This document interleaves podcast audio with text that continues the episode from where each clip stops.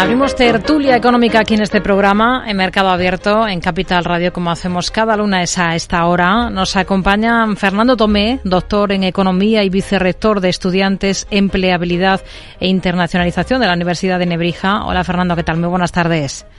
Buenas tardes, Rocío. Nos acompaña también Miguel Ángel Robles, CEO de Business Plus. Miguel Ángel, muy buenas tardes. Buenas tardes. Y está con nosotros Miguel Córdoba, profesor de Economía y Finanzas de la CEU San Pablo. Hola Miguel, ¿qué tal? Muy buenas tardes. Hola, buenas tardes, encantado de estar con vosotros. Bueno, vamos a, comenzar, si les parece, con las declaraciones que ha hecho hoy mismo el presidente del Gobierno, Pedro Sánchez, eh, que habla ya o pone sobre la mesa los objetivos de España durante la que va a ser nuestra presidencia del Consejo Europeo en la segunda parte del año. Dice que la prioridad será lograr una mayor autonomía de Europa con respecto a otras grandes potencias como China o Estados Unidos. Llama a lo que denomina reindustrialización como solución para aumentar la competitividad. Vamos a escucharle. Vamos a reindustrializar Europa y, en consecuencia, también España. Vamos a recuperar empleos y capacidades estratégicas que nunca debimos perder. Vamos a apostar por sectores de futuros en ámbitos como la digitalización o la transición ecológica. Y vamos a hacerlo todo esto con un objetivo, y es reforzar la competitividad de nuestras economías, de nuestras empresas. Fernando, reindustrializar Europa y recuperar empleos y capacidades estratégicas que dice Sánchez nunca debimos perder. ¿Cómo lo ve? como propuesta lo veo fantástico y ojalá fuera tan fácil como anunciarlo. Todavía no tenemos medidas concretas. Hemos tenido algunas aproximaciones, como hizo lo que antes eran las cámaras de comercio, ahora son las cámaras que presentaron una batería de 30 medidas más concretas, no muy cuantitativas, pero por lo menos sí concretas, con unos pilares de actuación parecidos a los que hoy ha mencionado el presidente del gobierno y en líneas generales creo que bueno pues es una es un toque de fanfarrias pero nos falta escuchar la música. Vamos a esperar a ver si pronto nos concretan, que creo que se va a hacer, y a partir de ahí podremos analizar con un poco más de criterio. ¿Qué le parece la letra de momento, Miguel Ángel? como bien dice, pues a, esa profundidad, ¿no? En las medidas, ¿no? Yo creo que vamos hablando de este tema de la industrialización y más después de la pandemia, con la necesidad que hemos tenido de abastecimiento de algunas materias que, que ni nos llegaban, ¿no? En ese caso, pues evidentemente Europa se ha hecho un planteamiento un poco más general y global, ¿no? Creo que es un buen apunte desde el punto de vista de la necesidad eh, de personal, o sea, de la cualificación del trabajo y sobre todo de la colocación de personas en esos trabajos, ¿no? Más industriales, ¿no? Porque evidentemente puede ser una de las salidas también, pues, al bloqueo que tenemos en nuestro país como lógico y natural para la creación de, de, de empleo, ¿no?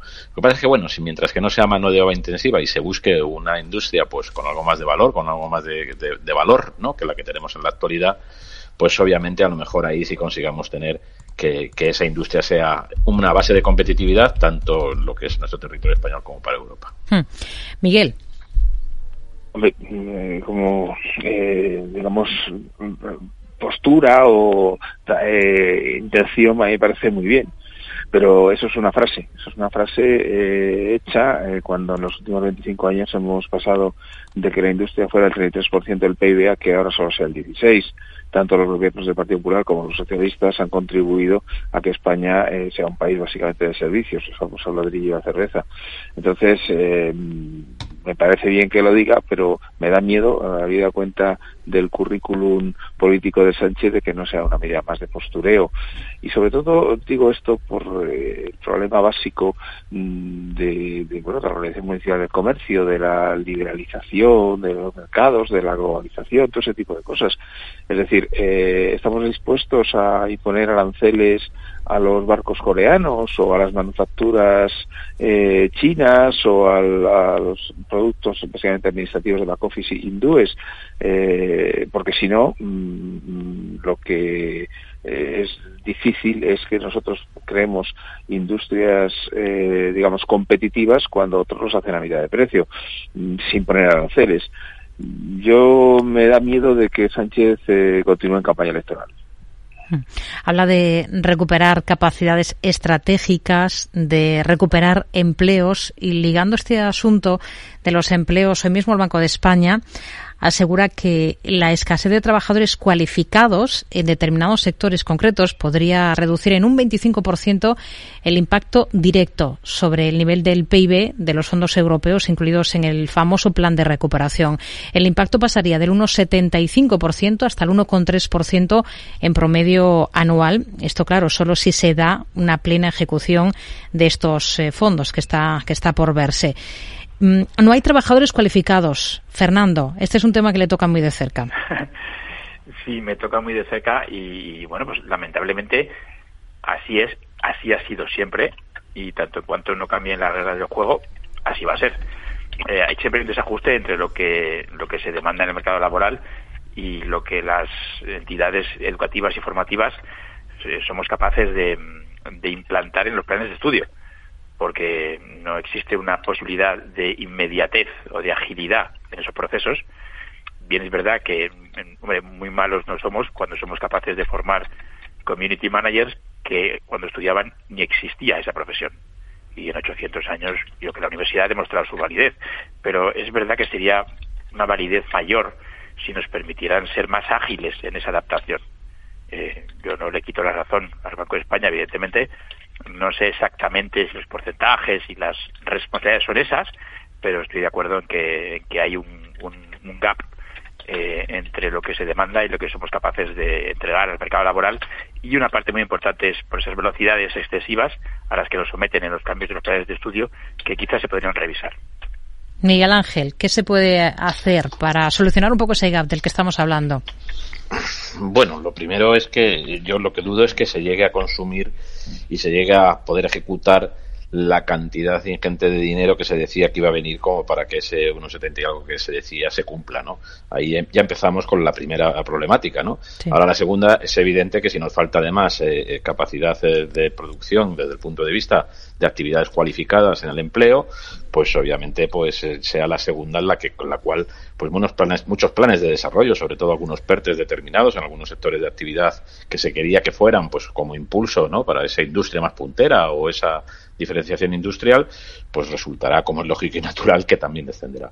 Como bien ha dicho Fernando no se trata ahora mismo de pensar en si cuánto va a bajar no ya qué nivel va a bajar no sino sobre todo yo lo que creo es que eh, lo más importante sería por lo menos que si se pudiera se replantearan algunos PERTE de estas características o algunos planes de inversión a través de estos fondos Next Generation para de verdad que no sea el tirar eh, la oportunidad económica que tenemos en nuestro país y si hay que reducir o si hay que cambiar la orientación de estos fondos hágase en función también a las necesidades de mano de obra que tenemos en, nuestra, en, nuestro, en nuestro país.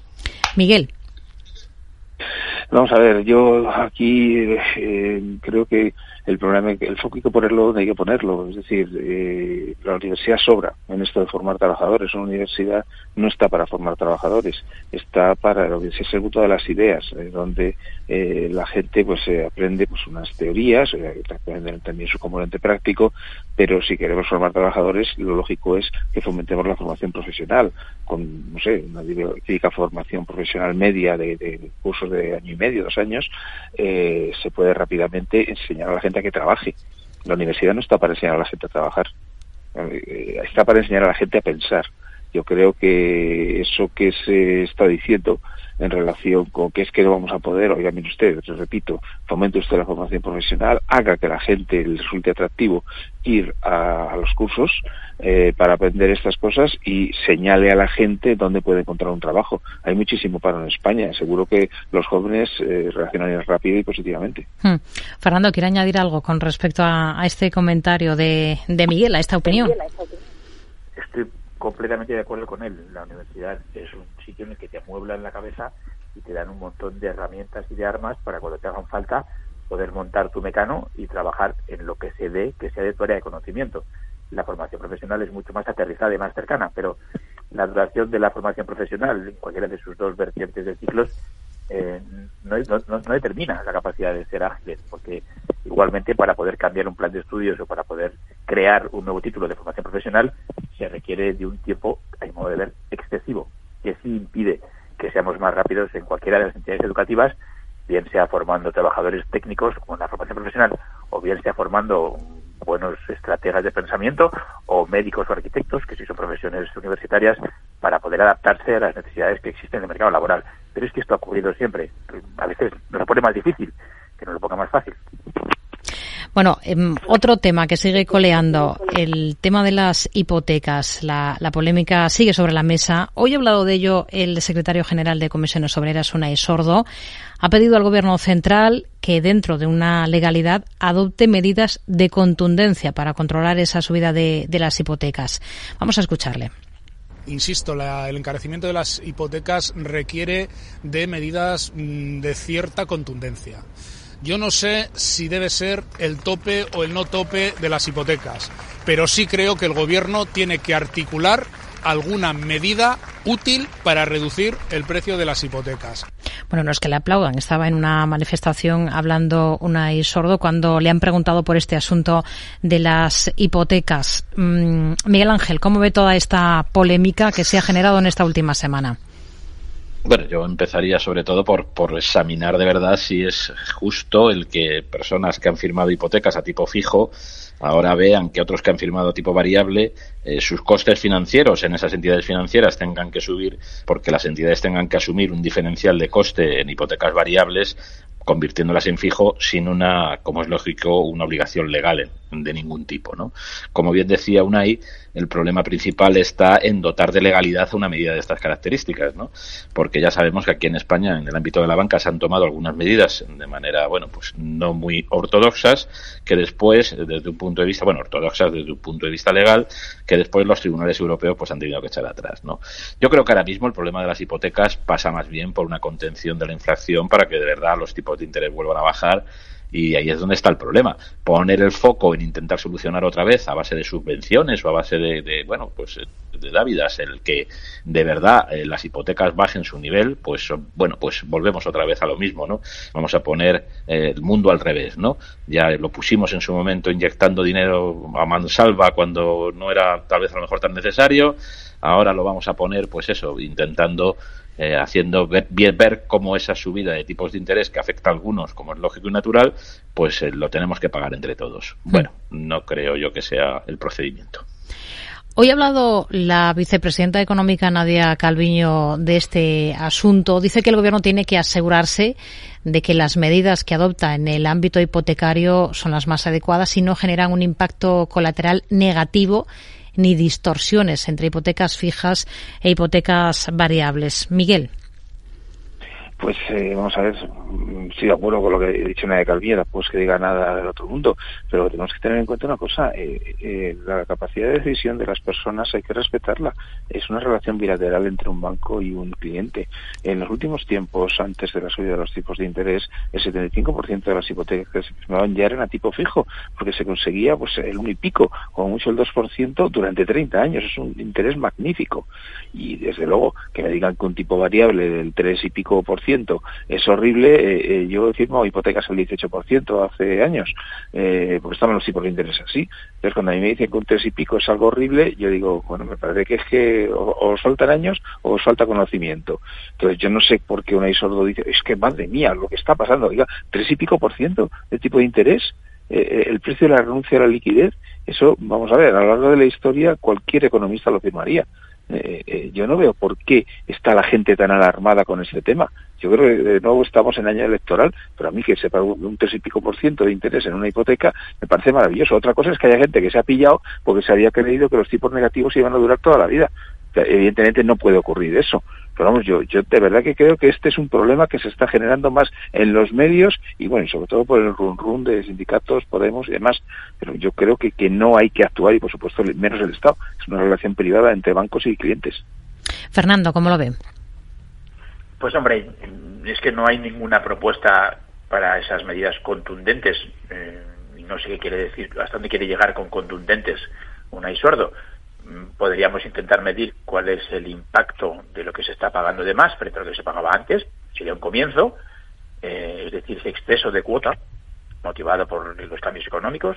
Podemos ver quién afronta el pago de ese diferencial y cómo, es decir, lo vamos a aplazar o lo vamos a condonar. Y quién va a ser el responsable de eso, quién se va, la presión, quién se va a comer ese plato. Es decir, podemos articular alguna medida que alivie fiscalmente por ese dinero a los que tienen ese problema y están bien identificados y medida su dificultad. En ese caso a lo mejor podríamos, pero es que una propuesta inexistente no se puede valorar. Hmm. Eh, una pincelada quizás sobre, sobre Francia, porque ese proyecto de reforma del sistema de pensiones de Macron hoy ha llegado a la Asamblea Nacional en medio de una enorme tensión política y social. Ahora Macron parece que se abre a modificar su reforma para conseguir el respaldo de los conservadores en el Parlamento. Recordemos que propone aumentar la jubilación de 62 a 64 años. El único camino es suavizar esa reforma para que salga adelante, Miguel Ángel. Vamos, no sé yo si será el único camino para que los conservadores la apoyen en el Parlamento, ¿no? Pero en realidad lo que está claro es que como no se tomen medidas en Francia, pues va a pasar lo mismo que nos está pasando a nosotros, ¿no? Un gran problema estructural a medio plazo eh, que ninguno o que ninguno de los partidos políticos quieren resolver, ¿no? En este caso yo creo que los conservadores franceses serán plenamente conscientes de cuál es la situación, ¿no? Y bueno, eh, yo creo que sí tendrán que llegar a un acuerdo a medio plazo, pero algo van a tener que hacer igual que se tendría que estar haciendo ya en España. Miguel Ángel Robles, CEO de Business Plus, Miguel Córdoba, profesor de Economía y Finanzas de la CEU San Pablo, Fernando Tomé, doctor en Economía y vicerrector de Estudiantes, Empleabilidad e Internacionalización en la Universidad de Nebrija. Gracias, caballeros. Muy buenas tardes. Buenas tardes.